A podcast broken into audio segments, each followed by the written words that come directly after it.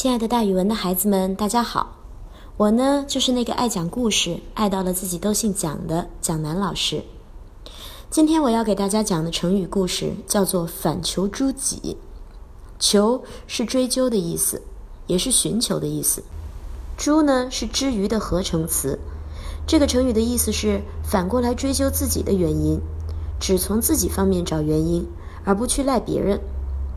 相传四千多年前。这是历史上的夏朝，当时的皇帝就是大家都知道的治水的大禹。有一次，诸侯有扈氏起兵入侵，夏禹派伯启前去抵抗，结果伯启没有打胜仗，打了一场败仗。他的部下们都非常不甘心，一致要求再打一次吧。伯启说：“不必再打了，我的兵马不少，地盘也不小，结果还吃了败仗。”可见这是我的德行比他差，教育部下的方法不如他的缘故。我得先检讨我自己呀，努力改正自己的毛病才行。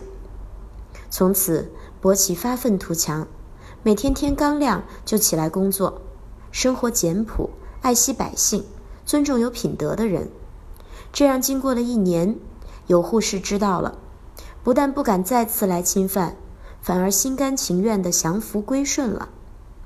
这是一个非常有意思的故事，它告诉我们，无论做什么事儿，都应该先要求自己，找出自己本身的缺点，努力加以改正。只有这样的态度，才能把事情做好。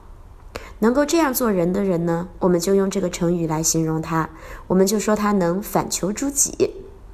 孩子们在日常生活中会遇到很多困难，你们有没有反求诸己？先找一找自己身上的原因，把自己的原因改正了，自己做的完美，这样外面的困难就不难抵御了。好了，孩子们，今天的成语故事就给大家讲到这儿，明天蒋老师跟大家再见哦。